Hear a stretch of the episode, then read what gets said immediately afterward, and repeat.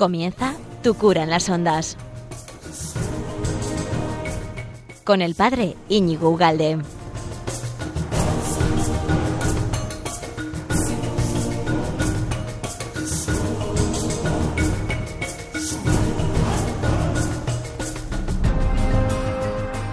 Pues muy buenos días, amigo de Radio María. ¿Qué tal andas? Bien.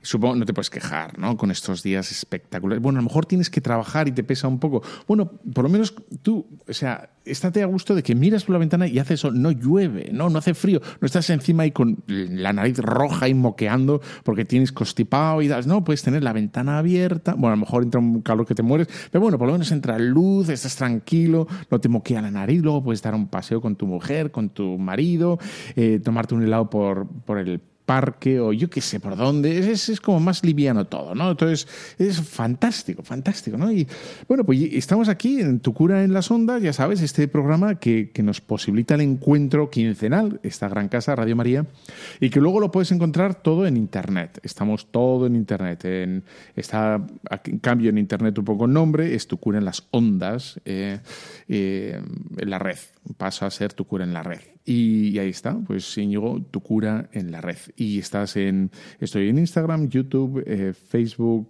Twitter, eh, todo, Evox, mm, luego se cuelgan los programas, en la página web de Radio María, etcétera, ¿no? Y luego todo esto y los cualquier otro programa de Radio María que son hay tantos tan buenos, ¿verdad? Y que te gustan tanto, es incluso los puedes los puedes compartir, ¿no? Si te gusta uno sobre historia, sobre eh, lo que fuera, ¿no? Dogmática, espiritualidad, etcétera. Eh, luego es decir, mira, el link este, mira, reenviar a dónde? Al grupo de WhatsApp de a Telegram, ¿no? De grupo de la familia. Esta charla sobre la historia, sobre hoy vamos a hablar del purgatorio entre otras cosas. El purgatorio, a ver, ¿eh? que el otro día fui Nuestra Señora del Carmen, a ver qué es lo que celebramos, qué, qué es lo que había de fondo, y reenvías, porque eso es lo que vamos a hablar ahora, el purgatorio, un poquito, ¿no? El escapulario, las promesas, el sábado, el cielo, etcétera, etcétera. Pero no solo, no solo eso os tengo preparado, sino tengo también preparado un, un pequeño aperitivo, un, un bocado, un bocado estupendo que es una reflexión de, en concreto de Juan 21, que es espectacular. Ya vas a ver cómo te va a gustar. ¿no? Te va, a una lagrimilla, como te descuides, te va a salir porque es, es una delicia. Espera y lo verás, no miento. Y por último, querría, eh, así, ¿no? En fin, un brindis estupendo quiero hacer un diagnóstico certero de cuál es la situación eclesial en la que estamos, que, bueno, es de un libro que he leído que me parece eh, agudo, certero, eh, meridianamente claro eh, y, que hay que decirlo. ¿no? Bueno, si algún clérigo me escucha, yo espero, me encantaría hablar con, cualquiera de vosotros porque me parece que da el, dardo en la palabra, que se suele decir, pues el dardo en, la idea de, qué es lo que nos está pasando. ¿no? Y, bueno, esos tres temitas, o sea, esos tres temitas para que mientras tú no te cleas o das un paseo por la playa o estás tumbado el, o haciendo, yo qué sé, cycling o lo que sea, pues, pues estés escuchando algo eh, formativo y disfrutes durante casi 55 minutos. Vamos allá.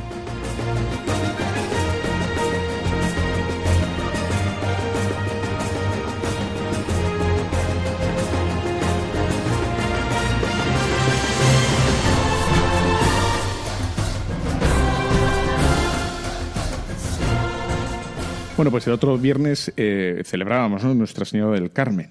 Eh, y cuánta gente se llama Mari Carmen, ¿no? por, la devoción a la Virgen tantísima eh, gente que ha puesto a sus hijos eh, un nombre tan querido, Carmen, Mari Carmen, eh, bueno, y, hace referencia precisamente a la, a la advocación ¿no? de, Nuestra Señora del Carmen, que hace referencia a esa aparición de 1251 de la Virgen a San Simón Stock, ¿no? que le dio esa especie como de, vamos a decir así, poncho, ¿no? es como una tela enorme que le dio con, con esas, ese significado de protección. ¿no? Y dices, mira, con esto significa que, voy a procurar eh, mi protección sobre ti. ¿no? Esa tela grande, ese, ese escapulario eh, se fue recortando con el tiempo por, por, un sentido práctico. ¿eh? Se fue recortando las mangas, el, el, el tamaño, hasta quedarse casi casi eh, a nivel de los hombros, la anchura de los hombros y caía por delante y por detrás a los carmelitas. Y no solo los carmelitas, sino también hay algunas otras congregaciones que tienen ese escapulario, que es una tela que cae por delante y por detrás, pero exactamente la anchura de los hombros. ¿no? Y que, mm, y que la evolución y la devoción han hecho que se fuera estrechando, estrechando y disminuyendo hasta, hasta convertirse en el escapulario, que es lo que tú seguramente tendrás colgado. Y si no, ya puedes ir rápidamente a la parroquia que te lo impongan y, te lo pongan, que son dos cosas distintas, ¿vale? Imponer es una pequeña oración por el cual quedas incorporado a la Orden del Carmen, a, nivel ínfimo, ¿no? ¿Vale? Pero quedas incorporado a esa orden y, luego llevarlo, ¿no? esa pequeña tela, que hace referencia a esas, esas promesas maravillosas que, son una delicia, que dice así, ¿no? Con, eh, quien con él muera no irá al infierno olé tus narices ¿eh? de la promesa. Con, eh, quien muera con el, con el escapulario, yo lo tengo puesto aquí, he hecho un nudo aquí que te mueres, no se me cae ni, ni vamos, ni aunque me tiren de... Bueno, pues no irá al infierno. Uno puede decir, eso es supersticioso, eso... Y dices, bueno, es la promesa de la Virgen, ¿no? Y, la Virgen pone como condiciones, pone condiciones, ¿no? Que es el llevarlo regularmente, habitualmente puesto, habitualmente no es todos los días, habitualmente, yo lo llevo siempre porque es un peñazo quitármelo y ponérmelo, pero ya está, ¿no? Em, bueno, y, luego rezar las tres Ave Marías de la noche y además eh, vivir cada uno la castidad, la pureza según su estado el sacerdote como sacerdote, el marido como el matrimonio como el matrimonio y el, soltero como el soltero y los novios como novios. ¿no? Los, novios tienen mm, bueno, un poco de permiso de alguna cosa, algún sentido de... Pero bueno, eso es otro tema, ¿vale? Los solteros como solteros. Distintos, pero todos tienen que vivir el, esta la virtud de la castidad, ¿no? Dice además también la Virgen María San Simón Stock, saldrá del purgatorio, y este es el tema que vamos a, a tocar, en el purgatorio, ¿no? Eh, dice así, em, yo, Madre de Misericordia, libraré del purgatorio y llevaré al cielo el sábado después de la muerte a cuantos hubiesen resistido en revesteo de mi escapulario. Y esta advocación, esta promesa fue eh, reafirmada por la Iglesia y por 20 pontífices. O sea, han dicho sí, sí, sí, 20 pontífices, sí, sí, sí, constantemente, ¿no? Eso así, así, así. Entonces, esta es como la, maravilla de, esta promesa, ¿no? De Nuestra Señora del Carmen. Claro, dicho esto, que es lo que celebramos, eh, eh, claro, lo primero que mucha gente piensa es... Pero si Dios es misericordioso, Dios perdona siempre, ¿no? Dios, Dios eh, es que casi casi no hace falta ni que le pidamos perdón. Esa es la mentalidad de mucha gente, tristemente, ¿no? O sea, habría una automaticidad, habría un automatismo, o no sé cómo decirlo, ¿no? Una inmediatez entre, entre nosotros y la salvación. O sea, estaríamos salvados ya gratuita, gratuitamente, no, inmediatamente, sin, sin mediar absolutamente nada ni nadie. Ya estaríamos, porque Dios es bueno. Entonces, en la bondad de Dios se entiende que, que no hay posibilidad de, de condenación. Claro, y, y ahora hay incluso algunos sacerdotes por ahí en YouTube que yo les he oído decir esta tontería, esta herejía. No es una tontería, es una herejía. ¿no? Está condenado por la Iglesia. ¿Cómo que no existe el infierno? Claro que existe, ¿no? No sabemos quiénes están, no lo sabemos. Claro que existe, por supuesto que existe. El personaje bíblico que más habla con diferencia del, infierno, es decir, el infierno no aparece casi. Eh, a duras penas aparece en el Antiguo Testamento. Pero es Jesús el que, el que más habla del infierno, con diferencia con diferencia. Ni San Pablo, ni San Pedro, ni los apóstoles, Jesús mismo. Por eso, cuando algunos sacerdotes hablan de, esa, bueno, esa caricatura del amor de Dios, de que daré igual lo que hicieras, o sea, las acciones no tendrían peso, no, no serían importantes, porque en último término van a ser todas perdonadas, da igual lo que hagas, ni la virtud, ni la maldad importan en el fondo, porque Dios es tan bueno que que lo, va a pasar todo. Entonces es un Dios absolutamente injusto. ¿no? O sea, alguno estará pensando, ¿no? Y el que ha estado trabajando todos hasta el, hasta el fin, ¿no? Y dices, bueno, a ver, primeros que son últimos, últimos que serán primeros, eso eh, por un lado, ¿no? Eh, habla el Señor. Bueno, pero no me quiero meter por ahí, ¿no? Y dices, bueno, ya está. Vamos a ver, Dios es misericordioso, por supuesto que Dios es misericordioso. Eh, Dios es santo y ahí está su misericordia, la santidad que, se nos regala, la santidad que se nos brinda, en la, bueno, que, nos invita el Señor a su santidad. Dice en el Génesis, el Señor desde el Antiguo Testamento, al comienzo de todo, ¿no? Dice, Yahvé dijo a Noé, entra en el arca tú y toda tu casa, porque tú eres el único justo que he visto de esta generación. De todos los animales puros tomarás para ti siete parejas, el macho y la hembra, y de todos los animales que no son puros, una pareja de macho con su hembra, etcétera, etcétera. Ya Jesús ya desde el comienzo, oye Jesús, ya ve, desde el comienzo ya ve ya se ha fijado en la justicia o injusticia de los habitantes de la tierra. Y solo ha visto a, Noé como el único justo. Y ya va a decir, el único que, merece, que merece la, la, pena, ¿no? Luego lo veremos en, otros, eh, en otros capítulos, etc. En, el Levítico ¿eh? Eh, hay una insistencia en la pureza, en la santidad, pero de momento, porque estamos solo en el Antiguo Testamento, es una pureza y una limpieza ritual. Es decir, que lo que va a hacer sobre todo hincapié el Antiguo Testamento es en la pureza ritual, en los ritos que se ofrecen, que sean puros, que, sean limpios, que sean agradables a Dios en cuanto a lo externo. Se va a pedir también a los sacerdotes que se purifiquen de sus pecados, pero no, tanto a través del acto de contrición, yo me arrepiento de mis pecados, sino em, en, cuanto que ofrecimiento de sacrificios. El sacrificio del cordero, el sacrificio que se va a hacer en los templos, va a ser lo que exprese la limpieza eh, del rito, la, la, santidad del rito, ¿no? la pureza del rito. Por eso van a caer en esta especie de mecanicidad o de, o de exteriorismo o de mm, algo extrínseco en los judíos cuando, ah, bueno, pues ya está, pues mato otro cordero. O sea, yo vivo una vida al margen de Dios, pero mm, me dedico luego a matar machos cabríos, ¿no? Y va a dar, va a dar esa, bueno, el Señor va, a dar con, esa praxis y va a decir, eh, vamos, me dan arcadas y me da asco todos los sacrificios porque están llenos de inmundicia, porque han pactado ¿no? esa doble vida de, hacer lo que les da la gana y luego sí, matar todos los corderos, ¿no? etcétera, etcétera. Bueno, pero sin embargo es verdad que en el Antiguo Testamento esa pureza es eminentemente ritual, eh, del todo, ¿no? Porque mm, eh, la idea de fondo es que Dios, que es santo, tres veces santo, solo se le pueden ofrecer cosas santas, cosas limpias, cosas puras, ¿no? cosas adecuadas a, él mismo. No, no, podemos hacer eh, otra cosa. Em, nosotros eh, habíamos sido creados a imagen y semejanza de Dios. Nosotros éramos eh, parecidos a Dios, ¿no? en, esa sencillez y en esa esa casi casi inocencia que vemos en el Génesis, cuando vemos a Adán y Eva que hablaban con Dios por la tarde a la brisa, que una brisita ahora, ¿verdad? Ahora hace un calor que te mueres. Es una brisita, abre una ventana, ¿no? O hacer gatea, yo qué sé. Pero, pero bueno, eh, esa inocencia, esa, esa complicidad entre Dios y los hombres la hemos perdido por nuestra culpa, ¿no? Y por lo tanto, Dios ya, ya no es tan sencillo, ya Dios pasa a ser un enemigo. ¿no? Dios no es cómplice, Dios pasa a ser un, enemigo eh, y un combatiente contra nosotros. ¿no? Y bueno, ahí se pierde, por tanto, nuestra facilidad de reconocer a Dios como es. ¿no? La simpleza, la sencillez, ¿no?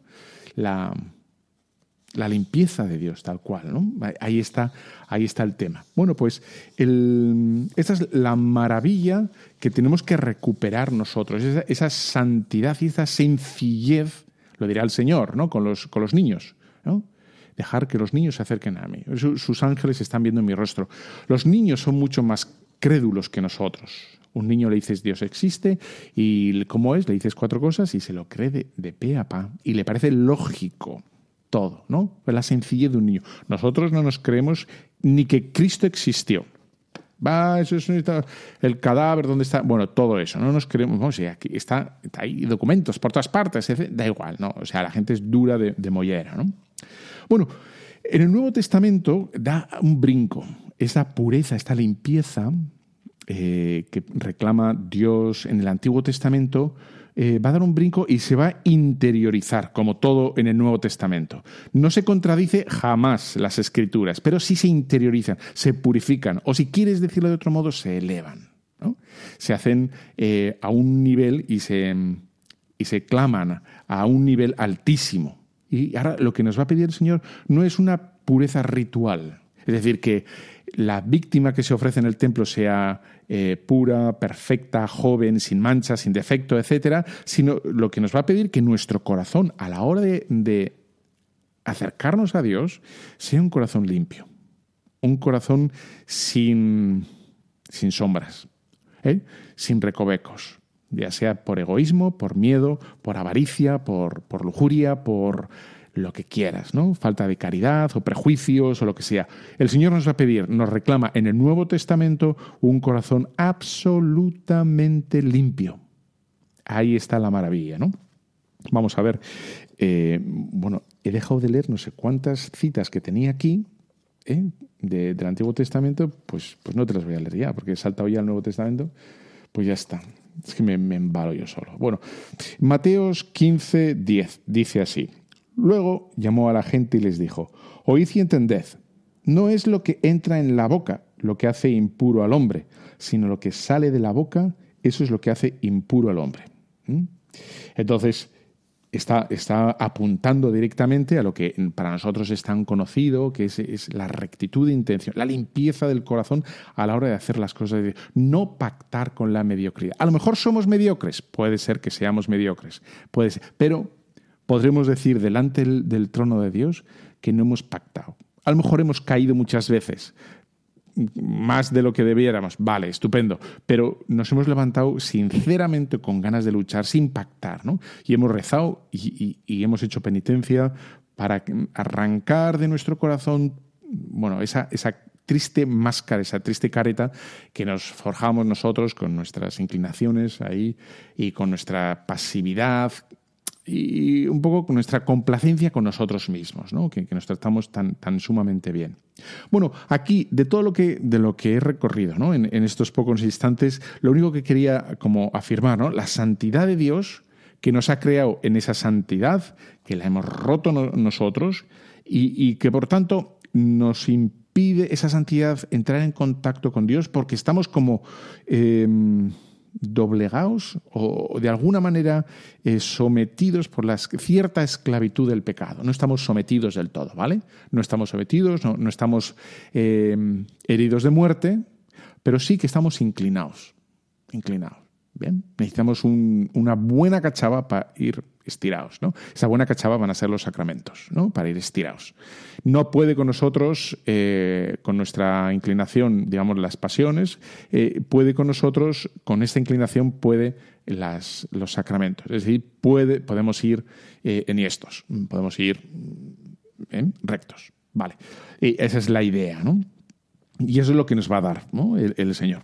Bueno, por tanto, por lo tanto, el Señor nos está pidiendo una, una santidad ya en la tierra. Nos está pidiendo una purificación aquí en la tierra. ¿Eh? Nos está diciendo, sed santos, como vuestro Padre celestial, es santo. ¿Eh? Nos, lo, va a pedir. Y, esta santidad es la que, la que va eh, a estar metida, muy metida en las primeras eh, comunidades cristianas que van a repartir su tiempo, su energía, su, compañerismo, etcétera, y, que va a estar muy metido. Y sobre todo van a dar testimonio de Cristo con, su sangre muchísimos mártires, que va a ser la prueba de oro del amor que, le tienen a Dios, que le profesaban a Jesucristo, el derramamiento de sangre. Claro, aquí con, con estos primeros cuatro siglos de, existencia del cristianismo bajo persecución, se va a ver, hombre, la persecución no fueron todos los días de los cuatro siglos, hubo temporadas, ¿no? Eh, más o menos largas, más o menos localizadas, pero sí que podemos decir entonces que había como, como un, cristianismo relativamente normal para ellos, que sean los mártires, o sea, que para nosotros es algo extraño, ¿no? Vivir con mártires. Sí, que, vayan matando a gente por ser cristianos nos, nos extraña y no es parte de, nuestra, de nuestra costumbre, digamos, ¿no? nuestra experiencia. Sin embargo, para ellos sí. Y ellos tenían, por tanto, como dos, como una, una norma clara, objetiva, elevadísima, que era eh, la vida entregada ¿no? hasta, hasta la muerte y derramamiento de, la sangre por amor a Dios, y luego la vida de los otros cristianos más o menos devotos, más o menos cumplidores, más o menos fieles. Y por lo tanto tenían, eh, a la hora de morir los mártires o morir los otros cristianos, eh, de forma espontánea, natural, porque lo tenían en, en, su predicación y en su cabeza, los primeros cristianos rezaban a los mártires. ¿Eh? les, pedían su intercesión o pedían por intercesión de los mártires. Y luego morían los otros cristianos, a los cuales algunos, algunos, pues sí, pues, pues rezaban también, y otros, muchos, otros, los que fueren, eh, rezaban eh, por ellos. Rezaban por ellos, con, con una idea, con una intuición de que precisamente esos cristianos que habían muerto eh, rezaban por ellos porque no habían muerto en el grado de santidad que comparativamente hablando desde fuera habían visto en los mártires. ¿no? Por lo tanto, eh, ya Tertuliano en, el, Tertuliano en el siglo III habla ya de la oración ¿eh? de las viudas en el aniversario de la muerte de sus maridos, ¿no? Como diciendo, es buena esa oración. Es decir, el marido lo necesitaba, tienes que rezar por tu marido, ¿no? Porque no es como los mártires que había una, una comparativa indirecta y, clara, objetiva. ¿no? Y dices, bueno, uno que ha vivido y ha muerto de forma natural, pues claro, depende cómo haya vivido, pues etcétera, etcétera. Ahí está. Dice, por ejemplo, San Agustín también, ¿no? A ver, te voy a leer San Agustín eh, en el página 344. A ver, San Agustín, ven para acá. Te voy a leer. Dice así. Mira, no puede negarse que las almas de los difuntos son aliviadas por la piedad de los suyos que viven, cuando por ellas se ofrece el sacrificio mediador o se hacen limosnas en la iglesia. Pero estas cosas aprovechan a aquellas que cuando vivían merecieron que después pudiesen aprovecharles. Porque hay un modo de vivir ni tan bueno que no necesite estas cosas después de la muerte, ni tan malo que no le aprovechen estas cosas después de la muerte. Pero hay también tal modo de vivir en el bueno que no necesita estas cosas. Y hay también tal modo de vivir en el malo que no se les puede ayudar ni con estas cosas cuando pasan de esta vida a la otra. Cuando, por tanto, se ofrecen los sacrificios, sea del altar, sea del... A ver, sea de cualquier clase de limosnas por todos los bautizados difuntos, con respecto a los muy buenos, son acciones de gracias, con respecto a los que no son muy malos, son propiciaciones, y con respecto a los muy malos, aunque no son ayuda alguna para los muertos, son ciertos consuelos para los vivos. Y eso dice San Agustín. Por lo tanto, ves que ya desde el comienzo había esa, esa distinción. ¿no? Y bueno, había gente que, que moría como el mismísimo Cristo derramando la sangre, otros mmm, que sin derramar la sangre era claro que habían vivido conforme a las enseñanzas, ¿no? Por una integridad y una intensidad y una autenticidad. Y luego había otros que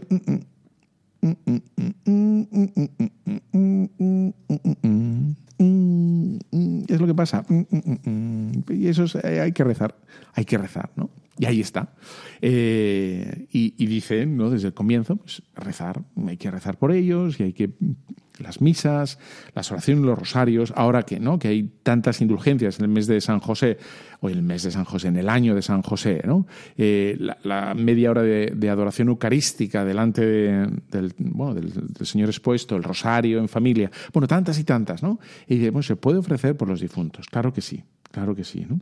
Será nuestro amiguísimo Lutero, un poco petardo el hombre, ¿eh? o sea, la metió la pata bien metida, ¿eh?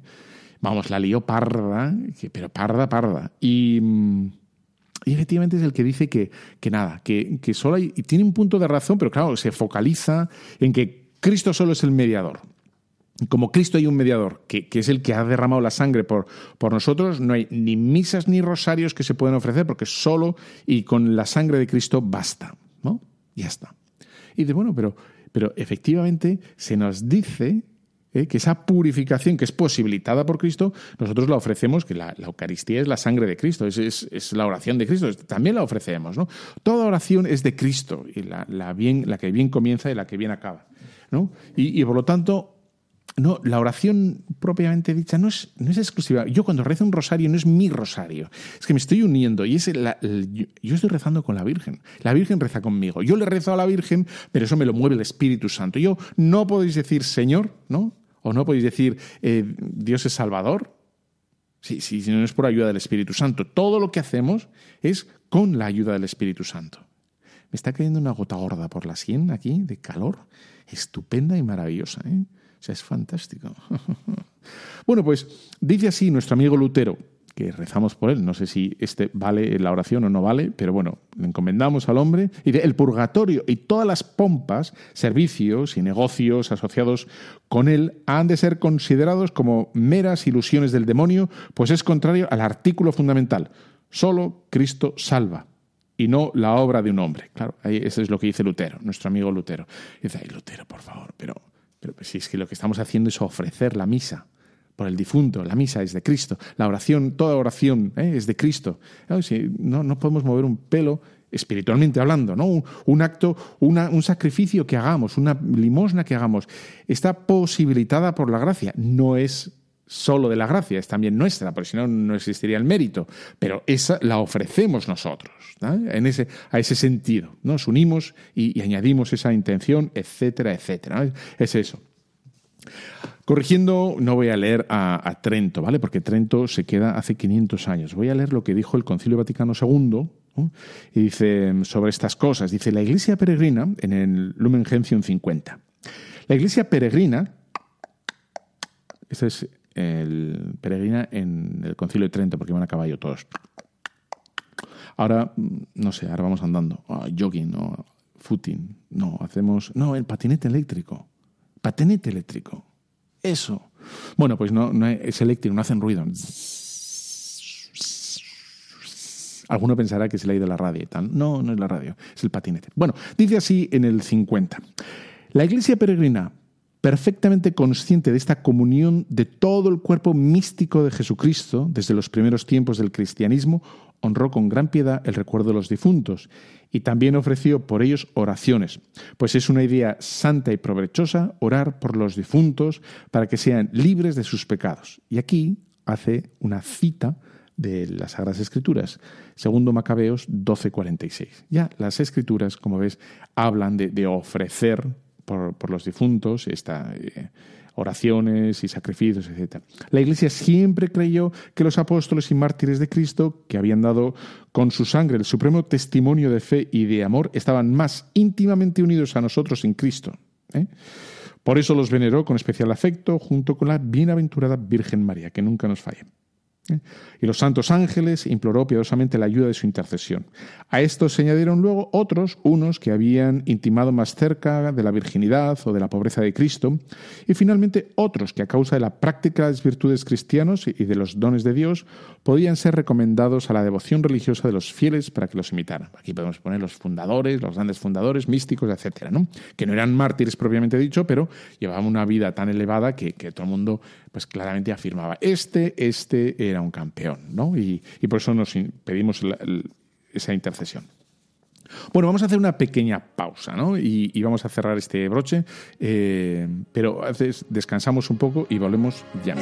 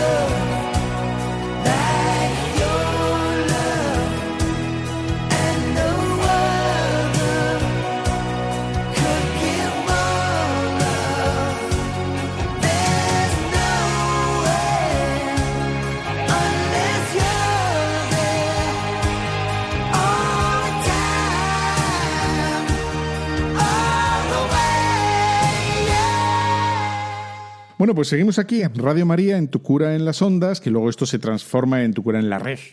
Y, lo puedes encontrar todo esto por allá danzando, en la página web de Radio María. Entra en la página web de Radio María y busca los programas, los sacerdotes o los eh, colaboradores de Radio María que más te gusten, reenvíalos. El programa que más, eh, que más te guste, reenvíalo, etcétera, etcétera. ¿no? Yo, yo te encuentro luego en Evox, en Instagram, en YouTube, en todo lo que te dé la gana. Estamos por ahí danzando, incluso en un canal particular de Telegram para estar en contacto tú y yo.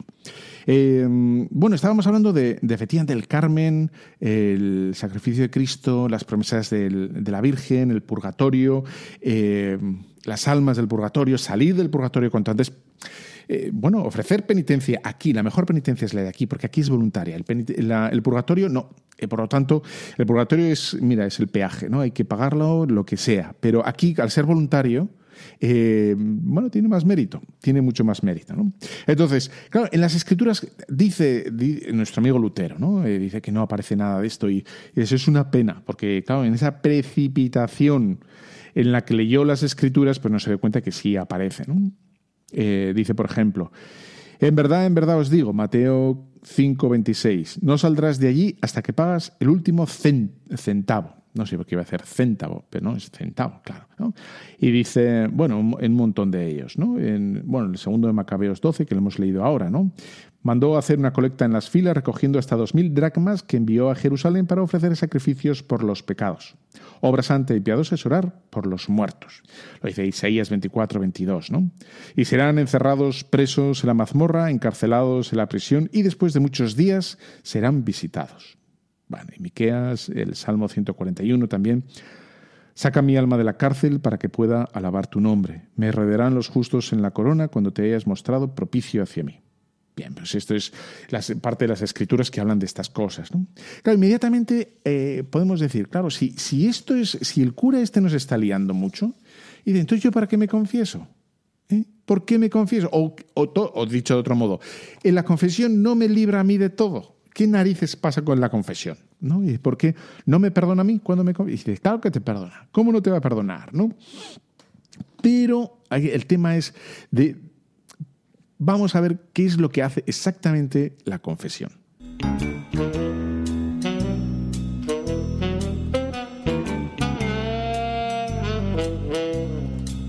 Es muy importante, efectivamente, que sepamos bien qué hace la confesión. Si no, la pantalla rosa nos puede decir cualquier cosa. ¿No? Bueno, lo que quiero decir es, em, la, confesión perdona la culpa siempre. Tienes culpa. Has hecho eso y eres culpable porque lo has hecho tú. Tú eres el malvado o el torpe que lo has hecho. Sí. Vale, quedas absuelto. ¿Vale? Sin embargo, el tema que, no puede o que es perfectible en cada una de las confesiones, cada vez que te confiesas, y que puedes mejorar, eh, y que depende estrictamente de ti es, digamos, la contrición. Es decir, el alejamiento, odio, aversión al mal que has hecho. Porque uno puede, es verdad, puede, puede confesarse por miedo al, al infierno, cosa que es lícito, válido y es correcto, ¿vale?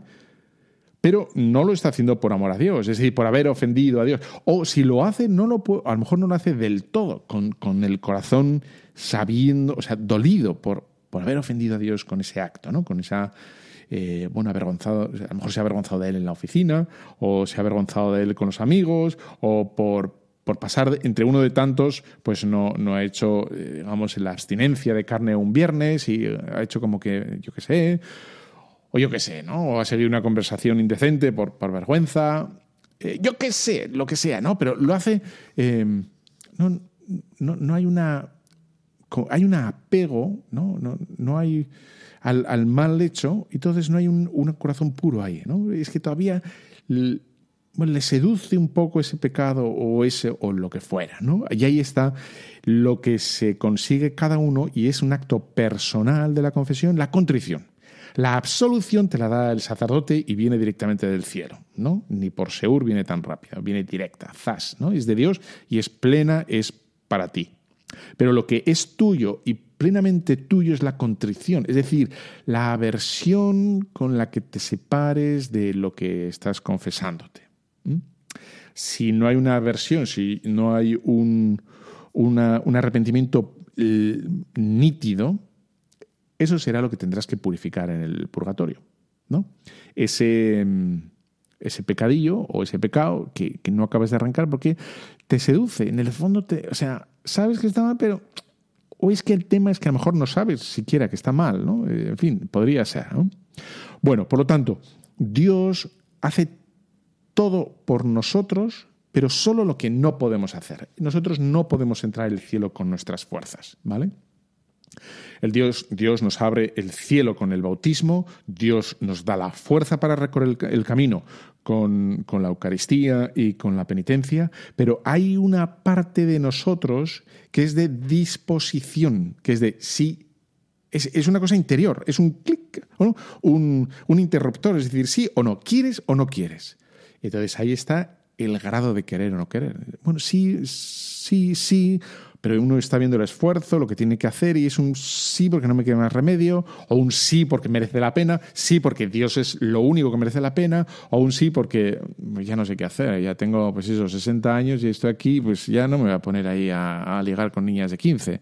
Pues, pues vamos para adelante, ¿no? Pues, bueno, depende, depende el sí, como lo digas, ¿no? Entonces, el, lo que mm, nos hace saltarnos el purgatorio es el sí, ¿cómo lo hacemos? Sí del todo, sí pleno, sí convencido, sí, y, y si no, pues tendremos que purificarlo ahí, ¿no? Esa es la lógica, etcétera. Bueno, pues esto es lo que el Señor nos regala, ¿no? Porque es, la salvación es un regalo. O sea, la cruz y los méritos de Cristo en la cruz es un regalo. Y pues el, el, el escapulario es otro regalo.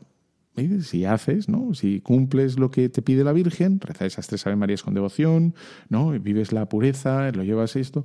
Y bueno, pues ese es el regalo que te da. Todo es un regalo, por lo tanto es otro regalo más, ¿no? En fin. Bueno, vamos a hacer una pequeña, otra pequeña, otra pequeña pausa y, te, volvemos con, con, esa pequeña meditación que, que te he prometido, que seguro que te va a encantar. Ya vas a ver.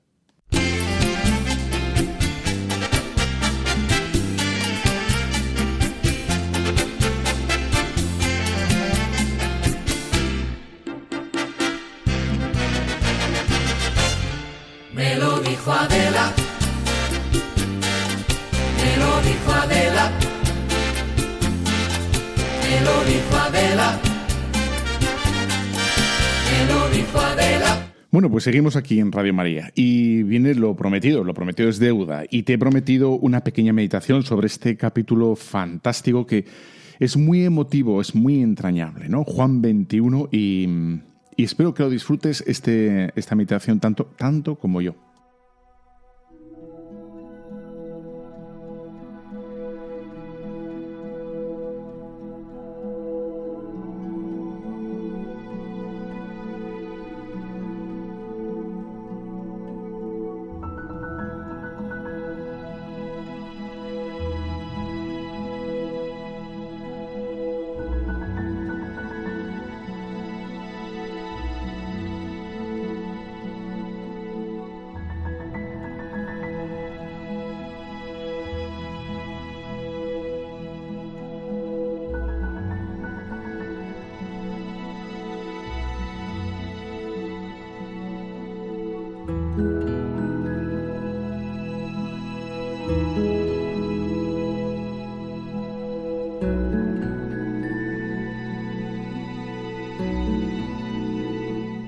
Evangelio de Juan capítulo 21.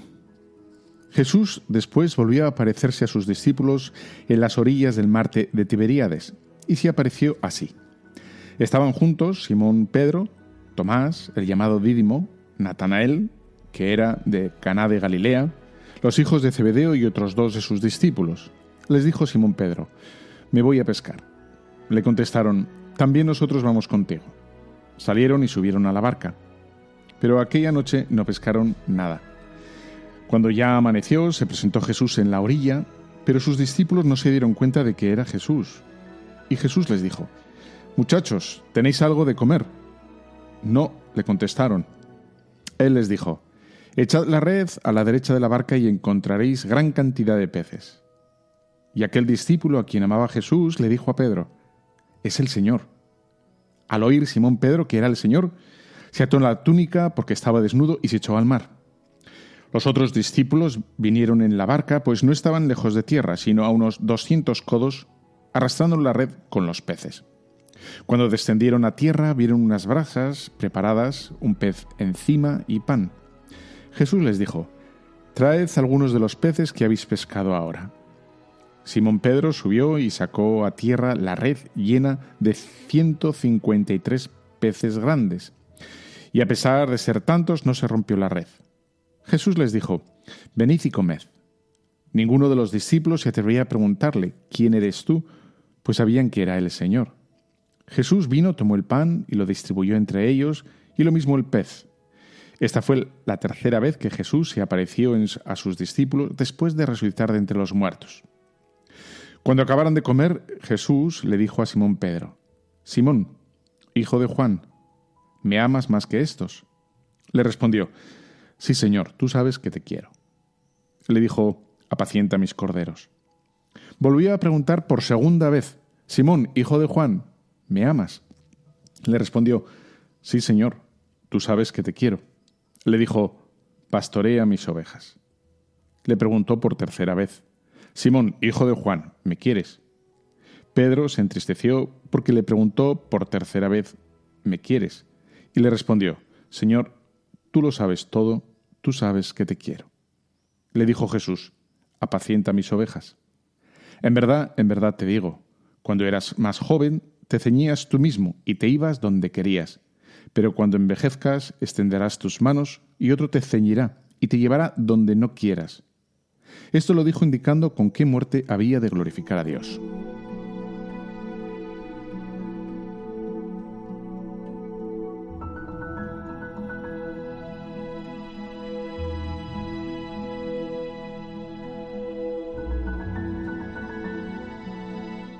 Hasta aquí el Evangelio y te leo la reflexión, la meditación.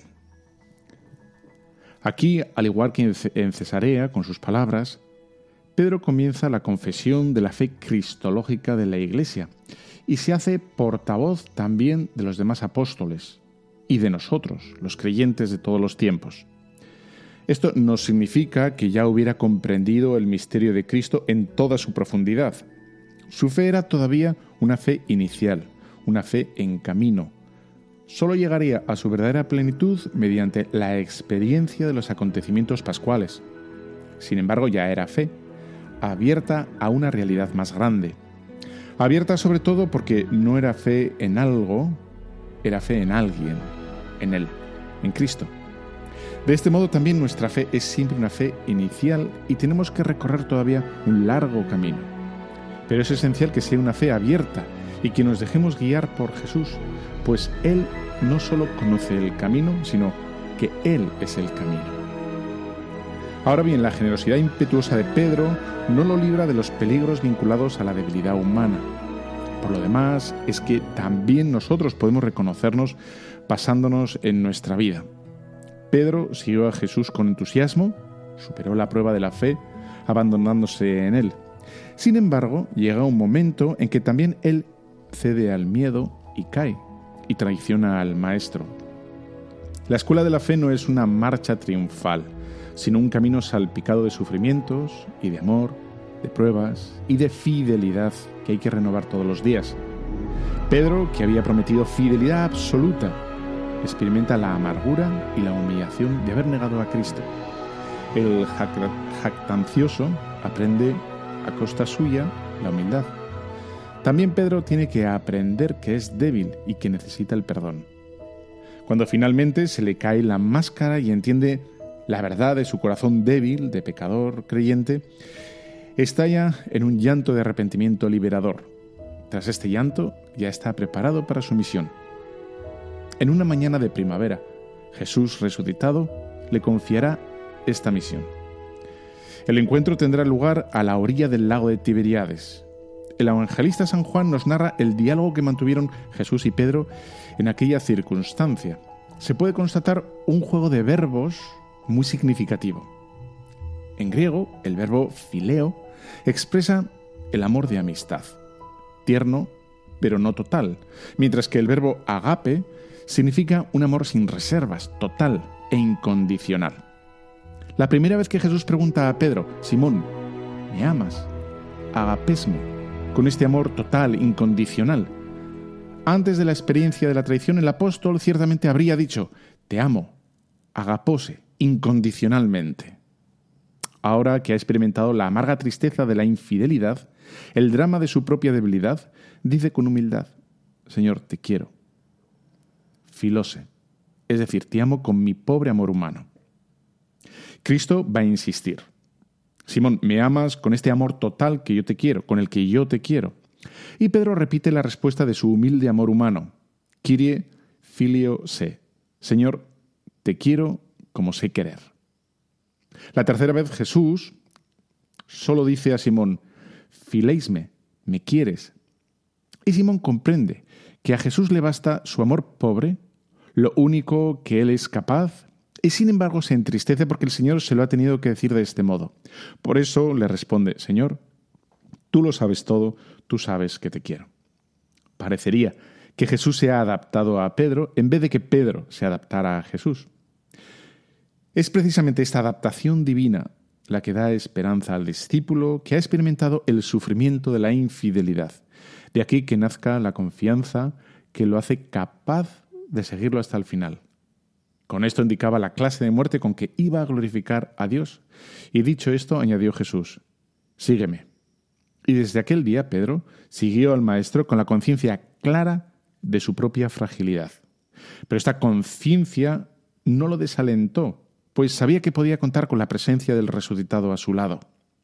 Del ingenuo entusiasmo de la adhesión inicial, pasando por la experiencia dolorosa de la negación y el llanto de la conversión, Pedro llegó a fiarse de este Jesús, que se adaptó a su pobre, pobre capacidad de amor Así también nosotros nos muestra el camino a pesar de toda nuestra debilidad. Sabemos que Jesús se adapta a nuestra debilidad. Nosotros lo seguimos con nuestra pobre capacidad de amor y sabemos que Jesús es bueno y nos acepta. Pedro tuvo que recorrer un largo camino hasta convertirse en testigo fiable, en piedra de la Iglesia, por estar constantemente abierto a la acción del Espíritu Santo. ¿Te ha gustado, eh? Pues continuamos con la tercera fase o con el tercer bloque del programa. Vamos allá.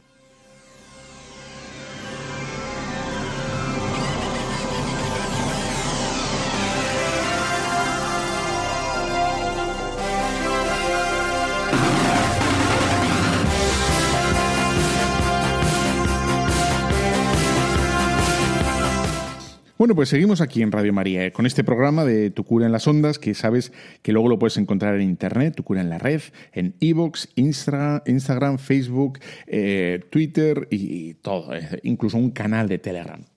Es muy bueno que si te gustan, el programa que te guste de Radio María, lo reenvíes, le des al clic de me gusta, etcétera, porque los algoritmos, los, las máquinas son inteligentes y, como van, van, arrinconando lo que no se escucha o lo que no, no hay interacción. Entonces, si te gusta, un pequeño esfuerzo de clic y le das y esto es fantástico, ¿no?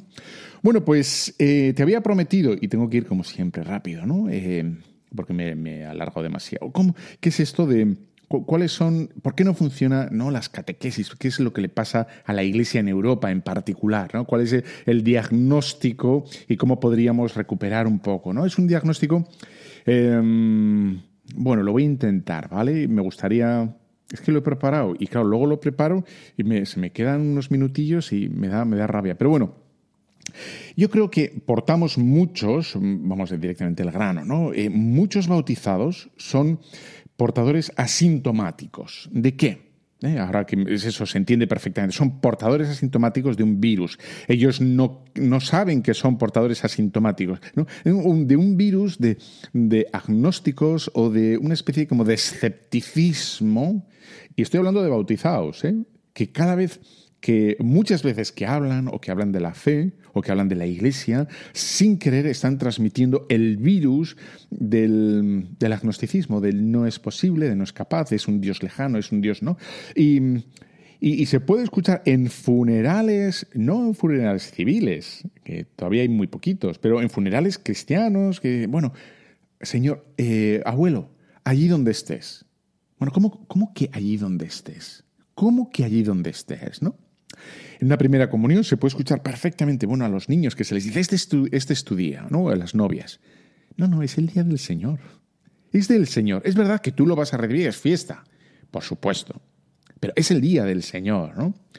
la idea esa de, bueno, lo importante es que seas bueno, ¿no? Es, es amar a Jesucristo, conocer a Jesucristo. Ahí está el fundamento de nuestra fe amar a Jesucristo, conocer a Jesucristo, y de ahí viene muchas otras cosas, ¿no? Pero la primera piedra es conocer, amar a Jesucristo, ¿no? Eh, y no, no, conocer exactamente qué diferencia entre un matrimonio civil y, el sacramento del matrimonio, como si fuera un, eh, bueno, un mero papeleo. Bueno, hay que, como ves, eso se transmite entre los bautizados. Y entonces es, es, un virus que se transmite entre los bautizados sin que ellos se den cuenta que lo están transmitiendo, ¿no? Ahí está. Entonces, el único modo que, tenía, así como rápido, mm, de explicar qué es lo que pasa es con la tortilla de patatas. ¿Qué voy a hacer? ¿no? Una tortilla de patatas. Para que sea una buena tortilla de patatas, no, buena no, buena es la mano, ¿no? Una buena mano. Pero para que sea tortilla de patatas solo hace falta, créeme, ¿eh? que es, así. Lo que te voy a decir es así, aunque no, no te lo creas. Es huevos, aceite y patatas, papas. Ya está. Eso, con eso haces una tortilla de patata.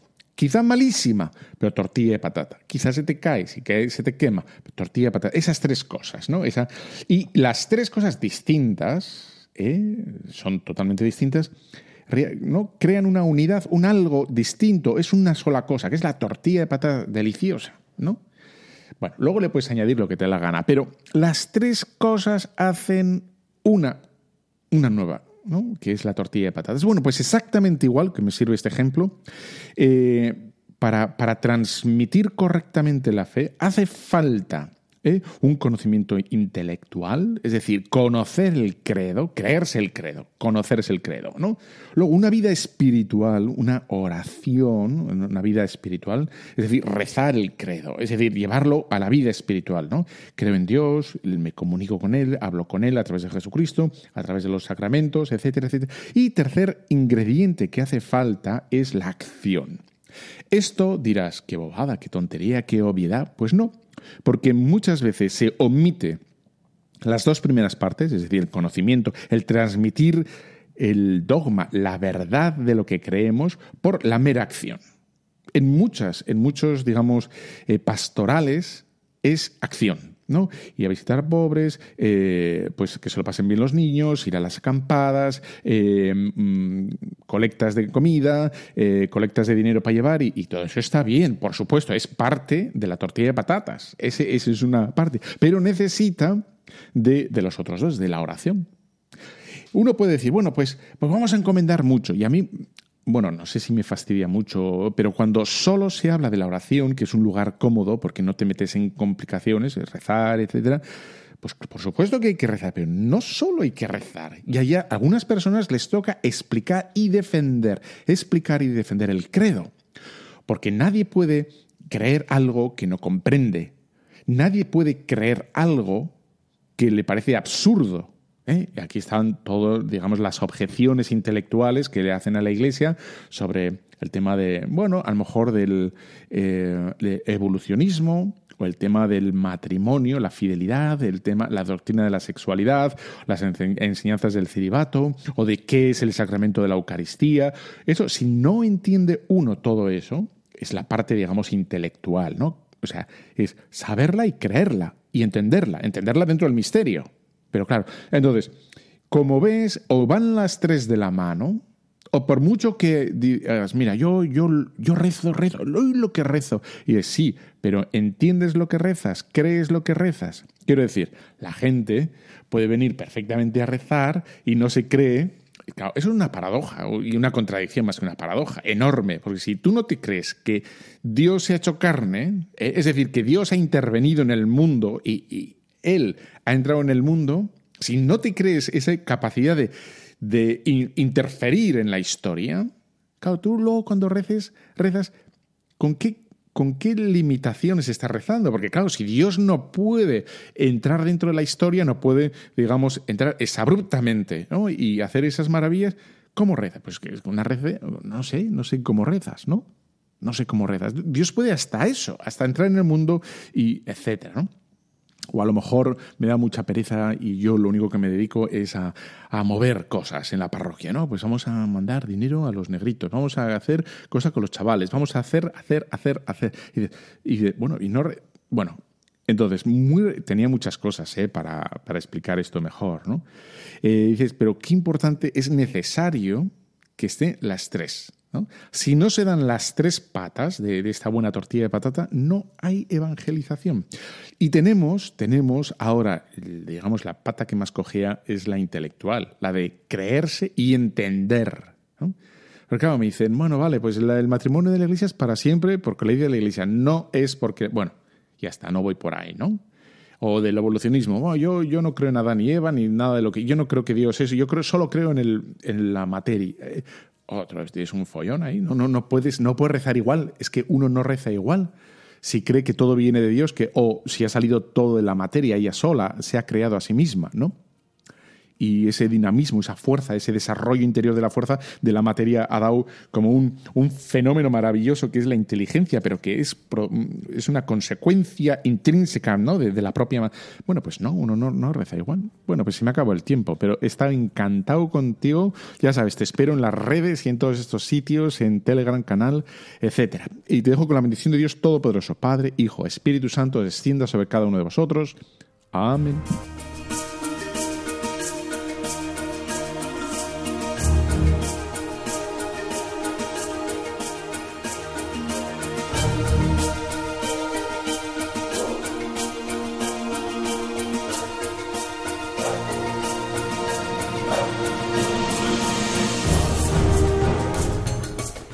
Han escuchado Tu cura en las ondas con el padre Íñigo Ugalde.